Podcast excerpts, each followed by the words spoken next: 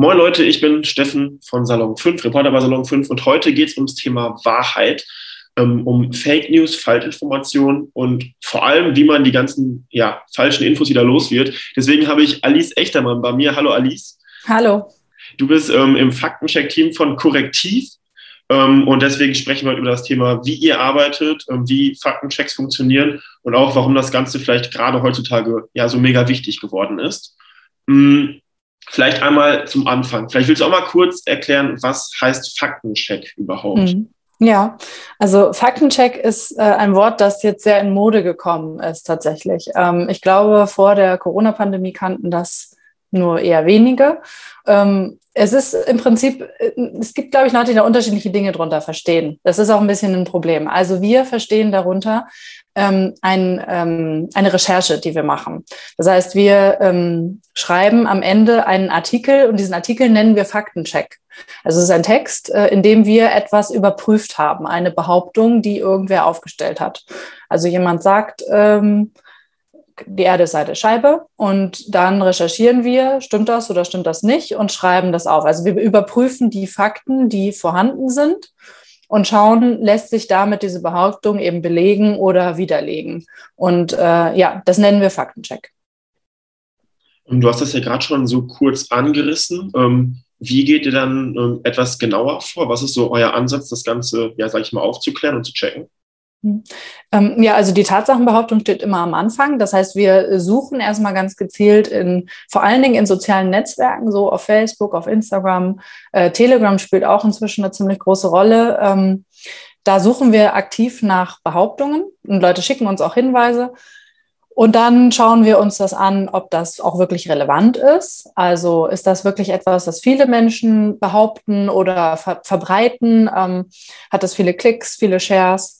Und dann, wenn das so ist, dass wir sagen, ja, das ist jetzt wirklich wichtig und das sollten wir machen, dann äh, recherchieren wir. Das heißt, wir gucken, wir fragen uns zuerst, wer, wer weiß denn was darüber? Also ähm, um welches Thema geht es? Gibt es dazu ähm, Studien? Ähm, gibt es Forschung an Universitäten oder gibt es Behörden? Also bezieht sich das auf offizielle Daten, die die Behörden in Deutschland haben könnten, so wie die ähm, Bundesregierung oder Statistiken und so weiter. Also da sucht man sich dann seine Quellen und uns ist auch ganz wichtig, dass wir da nur wirklich gute Quellen verwenden, also sogenannte Primärquellen auch also nicht Leute, die wiederum vom Hören sagen, was wieder von anderen verwenden, sondern die, die wirklich an, am Ursprung sitzen der Information. Die wollen wir befragen. Also zum Beispiel, du hast gesagt, das können Behörden sein, wenn es um behördliche Themen geht, vielleicht irgendwie Sachen, die die Corona-Verordnung betreffen. Genau. Ähm, aber auch vielleicht irgendwie Wissenschaftler, Wissenschaftlerinnen, die irgendwie was vielleicht ja, herausgefunden haben in die Richtung. Genau, oder eben ja auch Statistiken. Da gibt es ja diejenigen, die die Statistiken erheben oder beziehungsweise die Daten sammeln. Wenn es um Kriminalität geht zum Beispiel, ist natürlich die Polizei beziehungsweise ähm, das Bundeskriminalamt, die diese Daten haben. Das ist einfach, liegt dann in der Natur der Sache. Und natürlich muss man immer gucken, wie gut ist eine Quelle und hat diese, äh, diese Quelle auch wirklich ähm, ist sie, ist sie neutral genug ähm, oder hat sie irgendwie auch ein eigenes Interesse an einem Thema, dann sollte man natürlich immer mehrere Quellen auch haben. Also nicht nur eine, sondern ähm, wo immer möglich, das ist ja im Journalismus aber eh gang und gäbe, dass man zwei Quellen haben sollte mindestens. Ja, hätte ich jetzt auch noch angeschlossen. Ich meine, wenn man jetzt sagt, weiß ich nicht, äh, Annalena Baerbock hat was gesagt, könnte man natürlich einfach Annalena Baerbock fragen, aber ihr probiert dann auch halt noch verschiedene Quellen, die dann vielleicht an diesem Tag dabei waren, dann auch noch mit anzuschauen. Ähm, ja, genau, beziehungsweise wenn es äh, darum geht, dass man gar nicht rausfinden kann, wann und wo sie das überhaupt gesagt haben soll. Also das ist ja oft der Fall, wenn ein Zitat erfunden ist, dann gibt es weder einen Ort noch irgendwas, was man überprüfen könnte, wo sie das gesagt haben sollte dann äh, macht man natürlich aber trotzdem ganz genaue Internetrecherchen noch und guckt, findet man irgendeinen Hinweis auf diese Aussage von ihr in YouTube-Videos oder in irgendwelchen Medienberichten. Und wenn es einfach nichts dazu gibt und sie selber dann auch noch sagt, nee, ich habe das nicht gesagt, dann ist es auch erfunden. Da kann man dann auch wirklich drauf vertrauen, weil das Internet, das ist auch, das vergisst auch nicht. Und die Medien, wenn irgendwas Skandalöses passiert, berichten auch wirklich so, so gut wie immer. Also da ist auch schon Verlass drauf. Wenn es irgendwas gibt, wenn irgendwas passiert sein soll, angeblich was Skandalöses, dann gibt es auch irgendwelche Hinweise darauf. Und wenn man nichts findet, dann ist es nicht passiert. Ähm, du hattest gerade schon gesagt, ihr sucht auch ak äh, aktiv nach so Behauptungen. Ähm, wie leicht findet man sowas? Also kann man einfach in irgendeine random Facebook-Gruppe gehen und kriegt dann quasi tausend Behauptungen zugespielt, die man alle gegenchecken kann? Oder muss man da schon irgendwie, ja, weiß ich nicht, tiefer reingehen? Ja, wir haben so verschiedene technische Mittel, also so Tools, ähm, die einem das erleichtern. Sonst ist man natürlich total aufgeschmissen irgendwann. Ähm, also wir bekommen, wie gesagt, Hinweise von Leserinnen und Lesern ähm, auf WhatsApp und auch ähm, per E-Mail ganz viel. Äh, und dann haben wir so eine extra Online-Plattform auch noch extra eingerichtet, wo man Hinweise schicken kann. Der heißt Crowd Newsroom. Ähm, und aber wenn wir selber suchen, gibt es eben sowas wie, ach, das Tool nennt sich CrowdTangle von Facebook zum Beispiel. Das ist einfach so eine Anwendung, mit der man soziale Netzwerke scannen kann und dann auch filtern kann, so wie viral ist das und wie viele Shares hat das und so. Also da gibt es diverse Hilfsmittelchen, damit man auch wirklich nur die wichtigen Sachen sieht und ähm, nicht in der ganzen Flut untergeht. Wenn ihr das Ganze dann gegengecheckt habt und den ähm, ja, Artikel dann auch schreibt, ähm, dann sind ja, glaube ich, gerade bei dem Thema so Formulierungen irgendwie besonders wichtig, dass man die, ja, ich sag mal, bewusst auch wählt. Ähm, vielleicht dazu zwei Sachen. Gibt es irgendwie so Wörter, die da tabu sind? Und ähm, was ist so dieser schmale Grad zwischen, ich sag mal, Genauigkeit und Verständlichkeit? Hm. Ich habe mal ähm, einen Faktencheck gelesen zum Thema Impfstoffe und wir kennen die Impfstoffe unter ähm, also nicht Moderna und ähm, BioNTech, aber die eigentlichen Namen sind ja ganz andere. Und man muss ja irgendwie gucken, dass man A, irgendwie genau bleibt, um das halt auch vernünftig checken zu können, aber andererseits auch, dass es halt auch jeder im besten Fall versteht. Hm, ja, wir versuchen immer alles so gut es geht zu, zu erklären. Ne? Also wenn wir irgendwelche Fachwörter verwenden, dann erklären wir, was das heißt. Dann sagen wir, das bedeutet das und das. Oder ähm, wenn wir eben einen Begriff verwenden für den Impfstoff, also wenn wir sagen, ähm, die und die Quelle zum Beispiel ähm, sagt was über Impfstoffe die nennen das dann Vaxzevria äh, und dann fragen sich alle, was soll denn Vaxzevria sein? Dann schreiben wir natürlich, das ist der Impfstoff von AstraZeneca. Ähm, das heißt, da, da gucken wir, dass wir das immer allen so gut wie möglich erklären. Das finden wir total wichtig bei Faktenchecks. Also das ist wirklich so eine, das sind wirklich Erklärtexte oft auch, ne? Also gerade wenn es um wissenschaftliche Themen geht, was ja leider jetzt gerade bei Corona echt überhand genommen hat. Ähm, normalerweise haben wir auch ganz andere Themen. Da muss man nicht so viel erklären zum Thema Kriminalität oder ob ein Zitat erfunden ist. Da muss ich nicht groß ähm, Hintergründe erklären. Aber ähm, der, der, schmale Grad äh, ist auf jeden Fall da. Also je komplizierter das Thema ist, desto ähm, anspruchsvoller wird es natürlich auch, einen Faktencheck zu schreiben, weil ähm, Wissenschaftler äh, sprechen auch eine ganz eigene Sprache. Das verstehen die meisten Menschen gar nicht. Wir müssen das dann wieder versuchen, in eigene Worte umzusetzen. Dabei dürfen uns dann auch nicht Fehler passieren, weil das ist nämlich auch so eine große Fehlerquelle. Wenn man versucht, was in einfachen Worten zu erklären, kann das oft sein, dass man dann dabei doch den Kern wieder nicht trifft. Ähm, ist total kompliziert. Deswegen machen wir ja aber auch oft so, dass, äh, so Dinge, dass wir sagen, wir fragen eben Wissenschaftler per E-Mail zum Beispiel an und bitten sie dann auch in der E-Mail, erklären Sie es bitte möglichst in einfachen Worten, so dass wir das alle verstehen und dass wir das dann auch verwenden können in unseren Texten, weil die sind nun mal für Laien, nicht für äh, Mediziner. Ähm, ja, und Tabuwörter gibt es eigentlich jetzt so nicht. Ähm, aber die Sprache ist wichtig. Ähm, also wir schreiben extrem neutral. Ähm, wir versuchen nicht witzig zu sein. Äh, wir versuchen auch nicht einen schönen Text zu schreiben. Der soll ja wirklich einfach nur logisch und verständlich sein. Schön ist nicht der Anspruch. Ähm, schön würde bedeuten, also im Journalismus gibt es ja Leute, die schreiben Reportagen und die schmücken dann Sachen aus und schildern irgendwelche Szenen oder so mit Adjektiven. Das gibt es bei uns nicht. Du hast gesagt, ihr versucht nicht schöne Texte zu schreiben, also ist es in dem Fall nochmal mehr Handwerk irgendwie als Journalismus generell schon ist. Ja, es ist wirklich nur das reine Handwerk. Also, äh, wobei man sagen kann, ja, schöne Texte schreiben ist natürlich auch Handwerk im Journalismus, ist auch wichtig. Ähm, das muss es auch geben und es soll ja auch Spaß machen, Texte zu lesen, normalerweise. Nur bei einem Faktencheck ist es halt leider eher nicht so. Also, der soll nicht Spaß machen. Man gerät halt ähm, in so eine Versuchung, wenn man versucht, einen schönen, unterhaltsamen Text zu schreiben, dass man dann eben doch wieder seine eigene Meinung damit einbringt. Also, dass man dann irgendwas wertet, ähm, zum Beispiel. Also, dass man dann äh, reinschreibt, äh, ob man etwas gut oder schlecht findet. Aber der Faktencheck soll ja wirklich gar nicht in solchen Kategorien denken. Der soll gar nicht gut und schlecht darstellen, sondern der soll wirklich nur sagen, wofür gibt es Quellen, was sind die Fakten und was nicht. Und das ist, ist auch wirklich schwierig. Also es wird uns immer vorgeworfen, wir würden nur Meinungen aufschreiben, aber wer unsere Texte mal gelesen hat, der und mal wirklich geguckt hat, der findet da drin keine Meinung. Das sind nicht unsere Meinungen, die wir da tun, äh, kundtun, sondern das sind wirklich einfach nur Rechercheergebnisse. Hm, wir haben jetzt über das Thema so Formulierungen gesprochen. Ähm, ein anderes Thema ist natürlich, wie gehe ich mit dieser ähm, Falschinformation, Desinformation, mit dieser Fake News irgendwie um? Mhm. Ähm, jetzt bei Korrektiv bei euch, bei uns ist es ja häufig so, ähm, okay, für die Behauptung am Anfang, hat es ja schon gesagt, einmal aufgeschrieben und dann gesagt, so stimmt sie, ja, nein, oder gibt es irgendwie vielleicht so einen fehlenden Kontext oder sowas in die Richtung. Ähm, wie sieht das da aus? Ist ja auch irgendwie schwierig. Man möchte es ja irgendwie so selten wie möglich wiederholen, aber so ganz ohne klappt es ja auch nicht.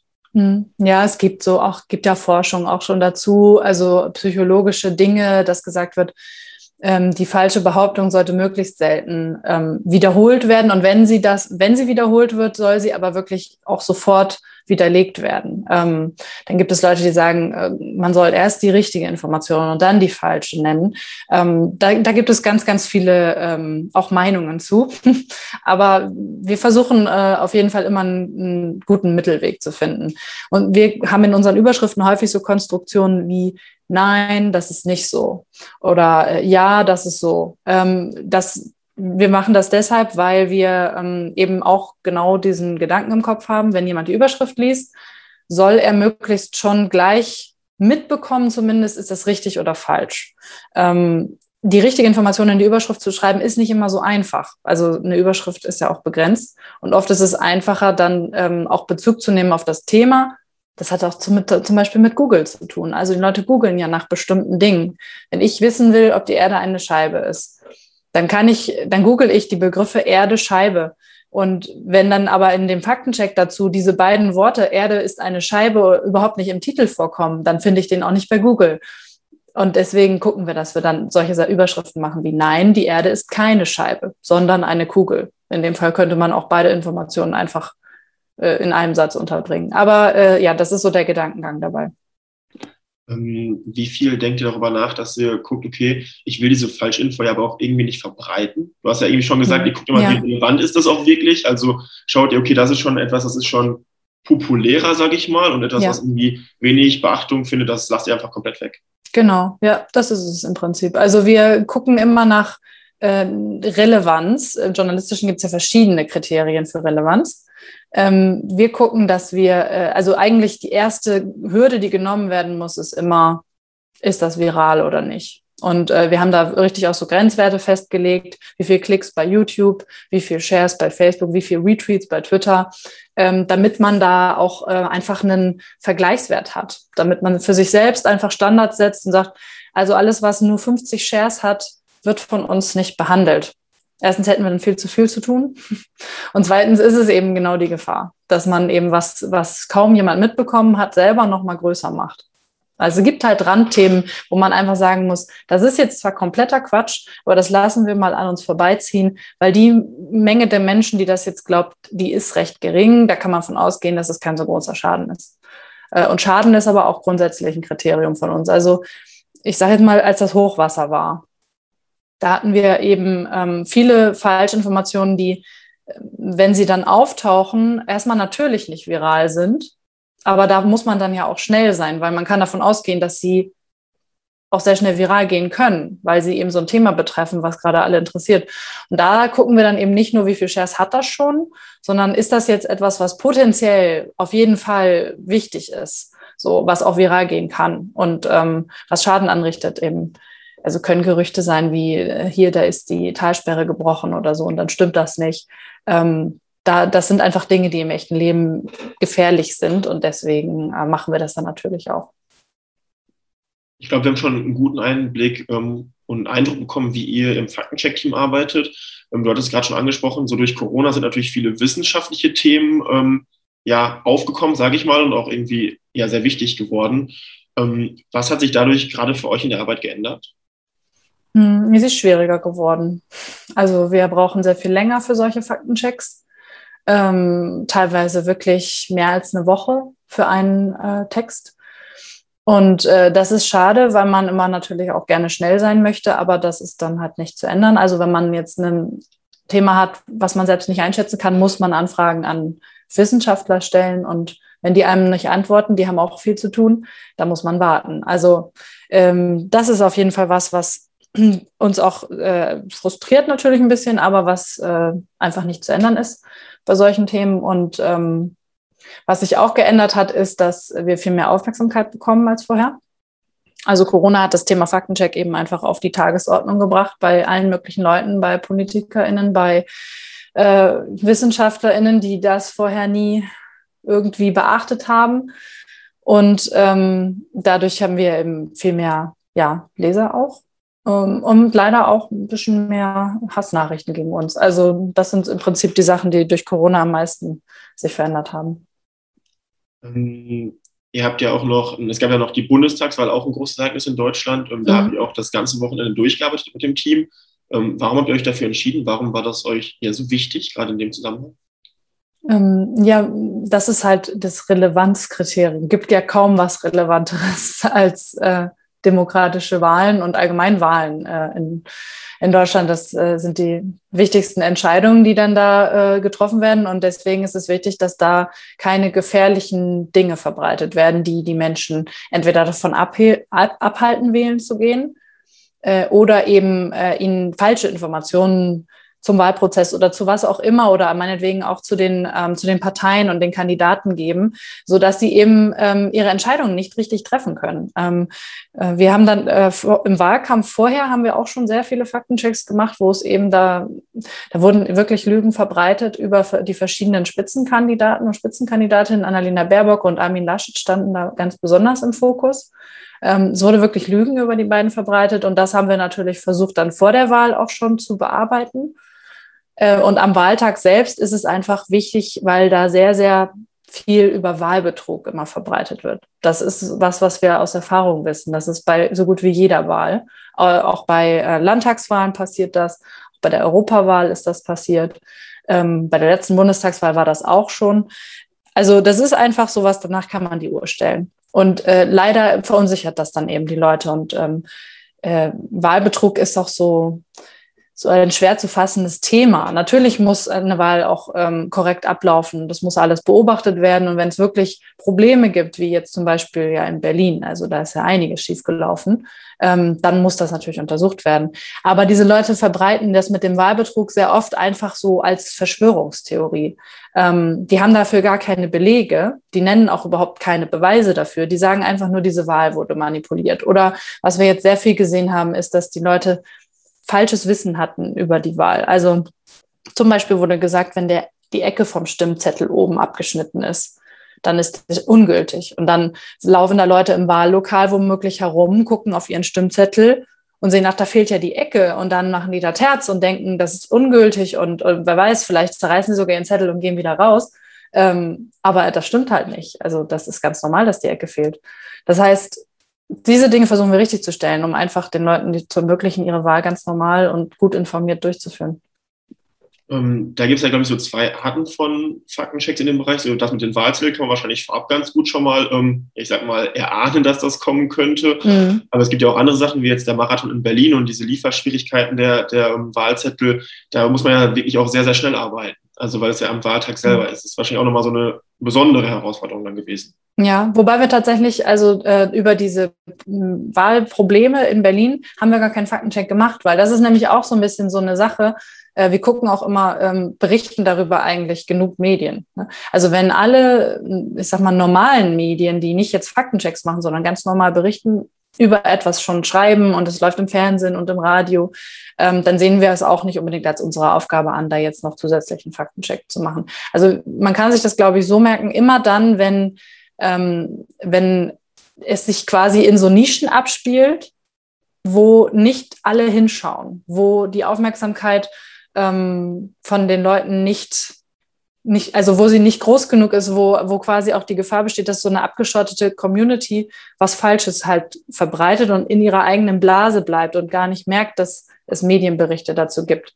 Ähm, dann werden wir auch aktiv. Ne? Also wir sind so ein bisschen die, diejenigen, die so in den dunklen Ecken aufräumen eigentlich. Und wenn es schon ganz viele Berichte gibt, dann sagen wir, ja gut, das ist, wird jetzt halt aufgeklärt ne, mit Berlin, was ist da gelaufen.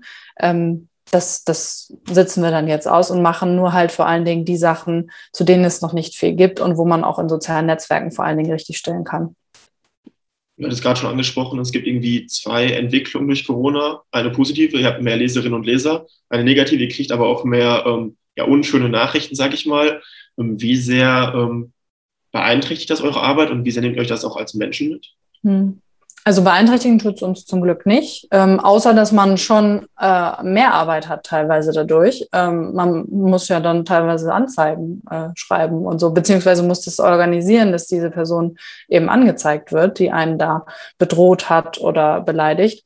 Ähm, das ist Aufwand, den wir haben, aber es ist nicht wirklich, ähm, also es belastet uns nicht wirklich. Also es kommt so ein bisschen immer auf den Einzelfall drauf an, wie man, wie gut man damit umgehen kann. Also kann man das so an sich abprallen lassen oder ist man jemand, der das ähm, irgendwie sich zu Herzen nimmt?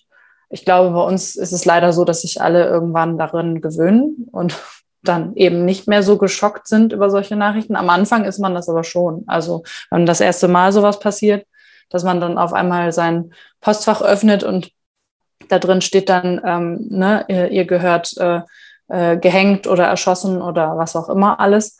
Äh, das ist natürlich ein Schock. Also wir, wie gesagt, wir zeigen die Leute jetzt an. Wir haben viel ähm, oder relativ lange das ignoriert oder versucht zu ignorieren und haben gesagt, naja, ne, aber es nimmt leider so zu jetzt auch gerade, ähm, dass wir sagen, das ähm, lassen wir uns jetzt auch nicht mehr gefallen. Also einmal quasi die rechne, äh, rechtliche Perspektive, Komponente, dass ihr sagt, okay, wir zeigen die an und wahrscheinlich so, ähm, ich denke mal, die Gespräche im Team sind gerade am Anfang auch wichtig. Wenn du hast gesagt, man das mhm. erste Mal das sieht, dann wahrscheinlich ganz gut mit den Kolleginnen und Kollegen zu sprechen, so wie war das bei euch, wie geht damit um? Genau. ja, ja wir, wir, wir reden im Team total viel über sowas. Ähm, äh, wir dokumentieren diese Nachrichten auch also teilen die dann quasi mit den anderen Leuten von bei Korrektiv. Also wir, wir machen eine Liste wirklich, wo wir die schlimmsten Sachen alle reinschreiben, um das auch im Auge zu behalten und natürlich auch für hinterher, wenn wir Anzeigen geschrieben haben, um ähm, das dokumentieren zu können. Mm, und äh, wir ähm, reden dann darüber. Also wenn jemand so eine Nachricht bekommt, ähm, manchmal hilft es auch, sich ein bisschen drüber lustig zu machen. Also da braucht man dann irgendwie ein Ventil einfach. Ähm, zum Abschluss vielleicht nochmal so ein kleiner Blick in die Zukunft. Zwei Fragen dazu. Ähm, zuerst, was wäre so etwas, wo du sagst, das muss sich im Bereich Faktencheck noch ändern oder das sollte sich ändern für die Zukunft?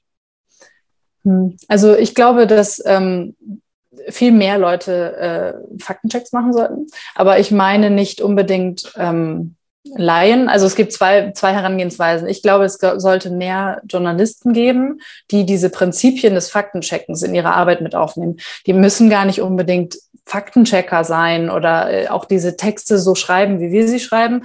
Aber ähm, ich glaube, es hilft, wenn ähm, in anderen Bereichen des Journalismus einfach diese diese Art des Arbeitens ein bisschen vielleicht äh, sich angewöhnt wird, auch dieses, dass man seine Quellen immer nennt dass man dann auch Quellen verlinkt, also Studien, wenn die sind ja online dann, ähm, dass man da auch wirklich einen Link zu der Studie macht, weil die Leute ähm, sind ja misstrauisch und es wird immer mehr behauptet, dass die Medien angeblich nicht richtig arbeiten würden oder ne, lügen würden. Und ähm, das kann man damit recht gut aushebeln, indem man einfach sagt, ich habe mir das nicht ausgedacht. Hier, diese ist die Studie, auf die sich das bezieht.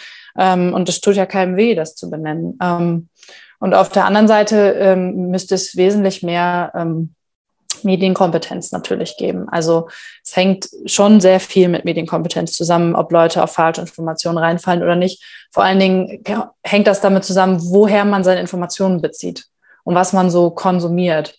Und es gibt eben Leute, die haben leider ein sehr schlechtes Konsumverhalten in sozialen Netzwerken. Die informieren sich ja nicht ausschließlich über Social Media und ähm, können leider auch nicht unterscheiden, wirklich zwischen den seriösen Informationen und den anderen.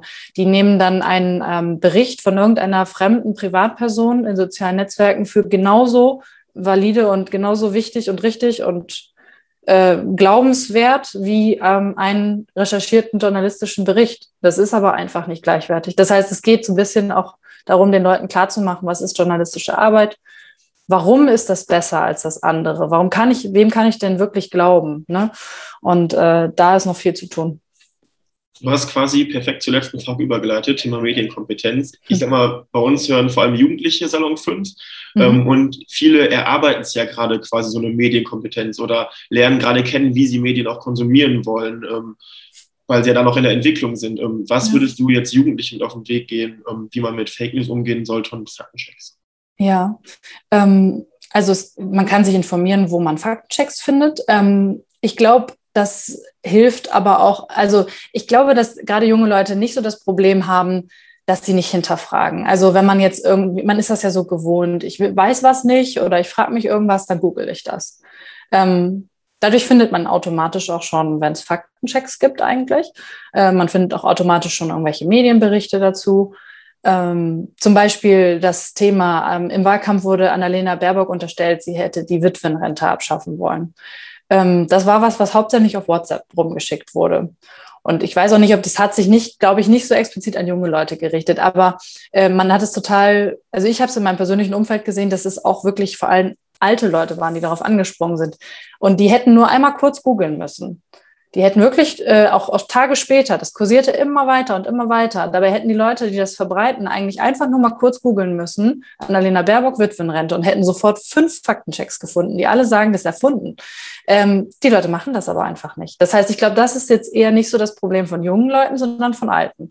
Ähm, ihr googelt bestimmt alles Mögliche, ständig, den ganzen Tag. Das heißt, ich würde eher sagen, es wäre wichtig, ähm, sich zu informieren, was ist Journalismus, ähm, wie arbeiten Journalisten, ähm, wem kann ich da vertrauen, also nach welchen Kriterien schaue ich, um überhaupt ähm, ja, herauszufinden, ob ich jemandem trauen kann.